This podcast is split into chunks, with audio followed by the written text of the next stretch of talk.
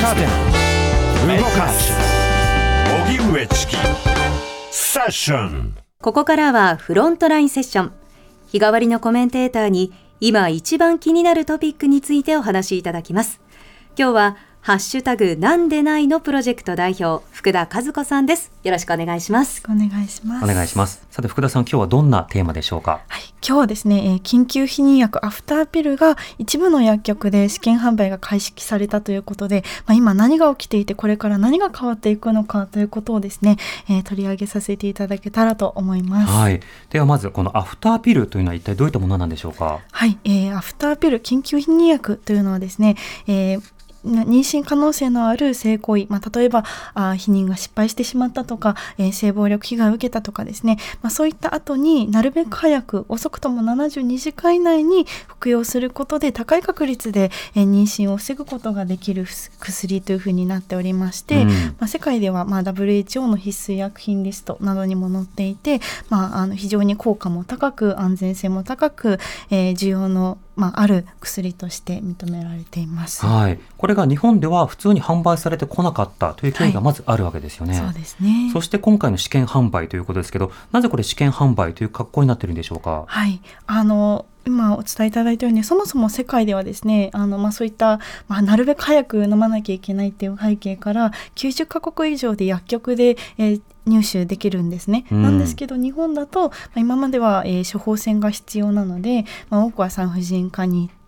えーまあ、1万円前後払ってっていうことが必要だったんですね。はいでそうなってしまうと例えば夜間であったりとか、えー特にこれから始まる年末年始とかはですね本当に、えー入手が難しいあと地方の方とか未成年の方というのは難しい中で、うんえーまあ、アクセスが改善されるべきじゃないかということで、えー2017年から、えーこの薬局で販売すべきじゃないかという会議があって、はいその時はですね、まあ、否決されてしまったんですけれどもまた今回2021年から、まあ、当事者私たちの団体なんですけれどもが要望書を出して、えーまあ、この2年間ですねずっと会議がされてきて、うん。で本来であればもっと早くあのスムーズに移行してもいいんですけれども、まあ、あのいろいろなんていうんですかねいろんなステークホルダーもいるのでということで、まずは試験販売という形で、えー落ち着いたという感じですうん。ね。ステークホルダー要は関係者。でもはい。関係者の中でも一番重視されるべきははい。必要な当事者ですよね。そうなんですよね。うん。なんですけど、まあ、例えばその議論の場にはあー服用の当事者となるような人っていうのは、まあ、ほとんどいない状況でずっと、うんえー議論が進んできたなと思います。なるほど。私地元が山形県なんですけど山形県何店舗ぐらいあるのかって見てみたんですよ、はい。そしたらまあまあ広いんですけど3店舗で、うん。しかも県南部の福島県との県境の米沢市に3店舗全部集中してたんですね。あじゃあその山形市がある県中央部とか日本海側の県北の方からその必要だって、もう明日明日必要だっていう子がいたら親にも相談できないことがどうしたらいいんだろうって思って、だって交通費だってね、はい。交通手段だってそうなんですよ。この偏りは何なんだろうなって思うんですよね。そうですね。偏りについてはいかがですか？そうですね。あの、まあ、そもそもですね、まあ、これ試験的運用ということで全国で145件しかないんですね。うん。で、まあ、コンビニより数がある薬局6万件以上って言われてるんですがその中で150件で東京でも5件でほとんどの、えー都道府県で、えー3件っていうのが一般的になっていて、うん。で偏っているっていうのはですね、まあ、例えばそこの、えー薬局にたまたま検証を受けている薬剤師さんとかがいなかった時に、まあ、近くの薬局にこう移動できるよあこう案内できるようにっていうことで、はい。まあ、固めているっていうことなんですけれども、はい。まあ、いずれにしてもこの試験運用ってなんでされるかっていうとですねじゃあまあ実際に、えーまあ、薬局で全面的に販売するってなった時にどんな運用方法だったらいいのかっていうのを考えるためのあのっていうふうに言われているんですね。うん。なんですけどあまりにも、まあ、今お伝えいただいたようにほとんどの人がアクセスできない場所でしかされないので、はい。だってあの北海道でも3店舗ですもんね。そうなん川などね。だけっていう。うん。なので、まあ、そもそもこの試験この調査のし設計自体がこのなんていうんですかね論理的にどうなんだっていはい。う問題があるかなと思います。そうですね、はい。しかもなぜこのアフターピルに関しては他の薬以上にすっごく慎重なのかと他のものとかでトントンと進んでいくものもあったりするじゃないですか。そうですね。なぜこんなに、まあ、足止めを食らってるのかという疑問がありますよね。ここは結構どうしてもこのジェン日本のジェンダー不平等っていうところと切り離せないのかなというふうに思っておりまして、うん。例えばこのアフターピルっていうのは今年の初めにですね、まあ、あのパブリックコメントっていう形であの、まあ、国が意見を募集した時に、まあ、4万6千件近くの,、ね、あのコメントが集まって98%が賛成っていう、うん。まあ圧倒的な声他の薬剤だと10件いかないのが当たり前なのに、はい。なのに進まないっていうのはあの、まあ、例えば日本って低用量ピルとかも国連加盟国の中で最後の承認の国で、まあ中絶とかも権利っていうよりかは戦後人口が増えちゃって困るからっていう理由で解禁されていたりなかなかこの人権に基づいてこういった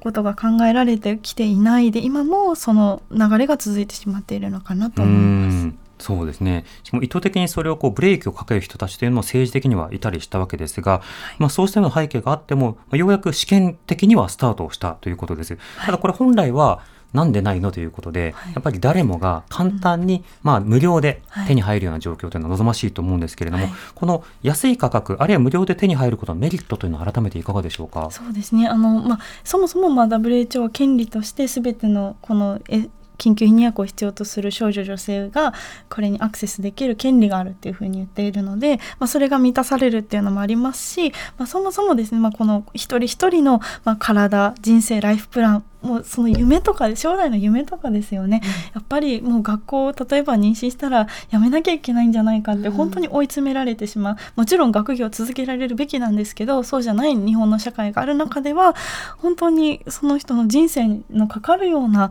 あの薬なのかなと思います。うん。これどうして無料で配られるような国がある一方で日本だと高いんでしょうか？そうですね。あの、まあ、よく言われるのは日本では非常に治験にお金がもう時間もかかるっていう風な言われ方をするんですけれども、まあ、緊急避妊薬に関しては2011年からもう、えー売られていてもうあのね、長くあるのでもうそこは使えない理由だなと思うんですけれども、うん。やっぱりまあじゃあ手に入りやすくなりすぎると性が乱れるというかねあの安易な使用とかですね、まあ、そういった非常に懲罰的な考えっていうのも背景にはあるかなと思います。うん、10年前にねその例えばピルについて紹介する冊子をはい。学校に配るという段階ですら、はい。例えば自民党の議員とかが、そうですね。いやこれはあのセックスを推奨してるんだとか、は乱れるっていう議論がなされたりしていますけれども、はい。でもこういったその乱れる論とかネタを起こすな論っていうのはやはり実際にそれを必要としている人がいるという現実というのを常に見落としてしまっていますよね。はい、そうですね。まあ、完全に彼女たちのニーズを無無視というかね、はい。してしまっていて非常に残酷だなと思います。うん。あのもう実際に、えー安い価格とか無料で手に入る諸外国では、はい。その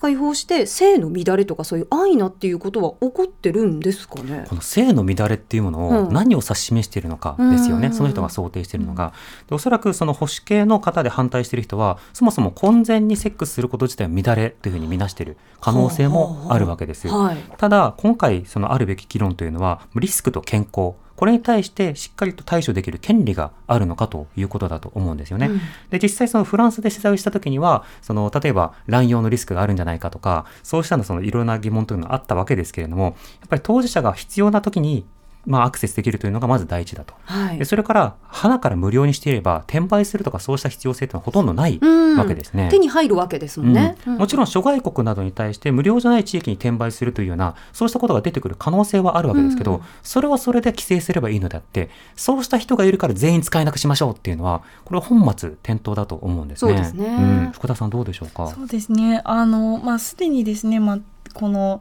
まあ、転売みたいなことは起きてはいるんですけれどもそれはあの海外の非常に安いところから日本に、まあ、主に男性が売っているっていうのが多くて、うんでなぜ起こるのかってこれだけアクセスが悪いからなんですよね。はい。でこれ必要なする人たちって若い人だけでは必ずしもなくて、ええあのまあ、年齢関わらず例えばそれこそ結婚している間であってもあの子供を産めないタイミングってもちろんあるので誰でも必要になりうる。うんであの、まあ、コンドームとかも結構破れやすかったりするので、まあ、いつ誰が必要になってもおかしくない薬っていうのはあのぜひお伝えしたいなと思います。うん、そうしたその、まあ、悪用っていうことがずっとこう懸念として示される限り、具体的な当事者っていうものが必要な権利が満たされない。こうしたようなその議論が特定の対象にだけ延々と繰り返される、つまり特定のアフターピルなどに対して悪用の可能性がゼロじゃないとダメだって言われること自体がなかなか問題だとは思いますね。というのは今処方箋依存とか他の薬物など薬剤などに関しても当然ながら副作用とか、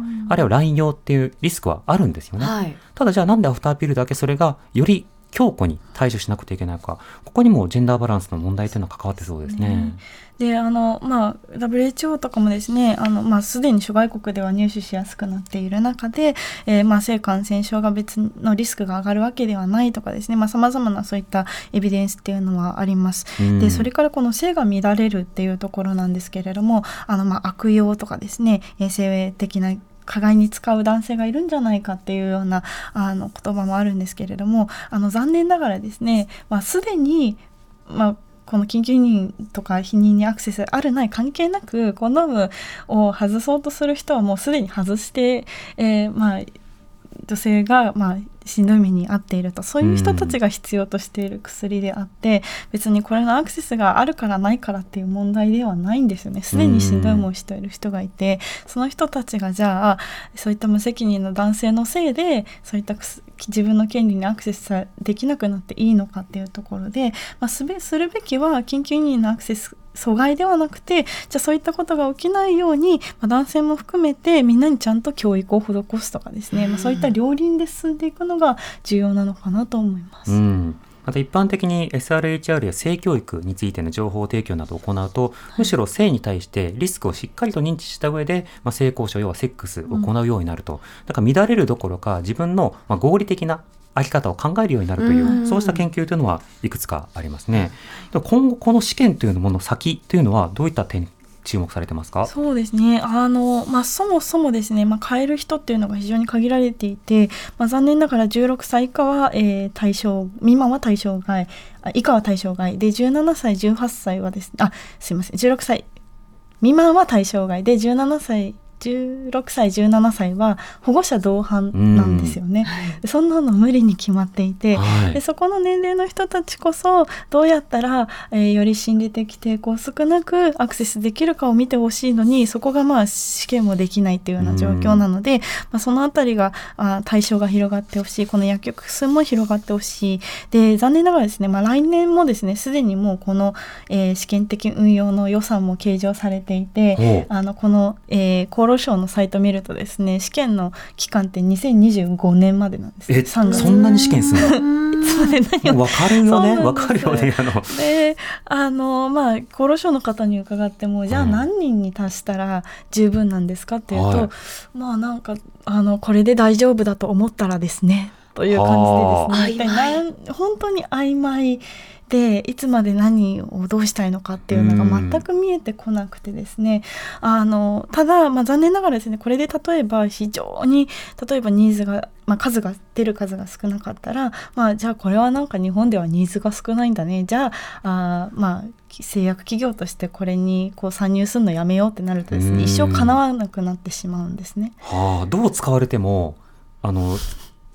承認しない理由になりそうですよね。そうなんです。ほら問題の事例あった、はいダメ。あれ強使う人少なかった、はいダメ。みたいな。でもなんか多すぎたら多すぎたでなんか,、うん。なんかね言われそうだなとかそう。思ってちゃんと親と同伴で来れてるじゃん。じゃあ今後も親と同伴必須ね、うんとか、うんあんまりいい設計じゃないですね。そうなんですよ。なのでこれって本当に何のためになぜ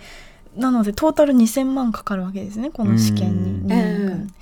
何のためのお金だったらもうこのお金でうん。それこそ緊急避妊薬払えない子に補助してほしいって思ったりしますし、保健室とかね、いろんなところに置くとか、国の調査。なのに70009000円で産婦人科と全く同じ値段設定っていうのもどうなんだろうというところで非常に疑問が残っ大きいなと思いますね。うんこれがやはり権利なんだと、うん。あのそうしたようなその観点というのはなかなかなされずやっぱりそのはい。権利ではなくて、何か国とかあるいは医師とかがこう管理しなきゃいけない問題だっていうふうにされてしまっている状況というのがあると思うのでいやいやあのこれは権利だし他の国でももう進んでるしあの日本においてもそうしたニーズがあるよっていうことはちゃんと伝えていきたいですよね。そうですね、うん。あのでもし必要という方はですね、はい。あの日本薬剤師会があのウェブサイトを出していてですねこのあの取り扱いの薬局を見見ることができます、うん。ただその薬局一覧を見るにもですねなんか4つの動員にチェックしてなんた。かクリックしないと見えなかったり、そもそもそのページがトップには出てこなかったりですね。あなかなかたどり着きにくいんですけれーども、うんうんなんとかたどり着いてほしいなと。うんでただまああのこれまでと同様あの病院では処方もされ続けますので、はいあのこれから年末年始クリスマスいろいろ控えていると思うのであのぜひこの情報があの広まってほしいなとは思っています。うん、そういった手段があるんだって日常の会話の中でね、うんうん出やすくなるっていうのもこれまた重要な一歩ですもんね。そうですねあの非常にこれあの緊急避妊薬ってあのリスクも高いんじゃないかとかスティグマっていうのも非常に強くて、うんでもそうではなくてそういった恥とか感じずにあのアクセスできるっていうのは権利だよっていうのは皆さんに伝えたいなと思います。そうですね。スティグマ、つまりレッテルをこう剥がしていくっていう作業もはい今は必要なのかなと思います。福田和子さんにお話を伺いました。ありがとうございました。あありがとうございました。来週の月曜日はジャーナリストの青木治さんが担当です。荻上チキ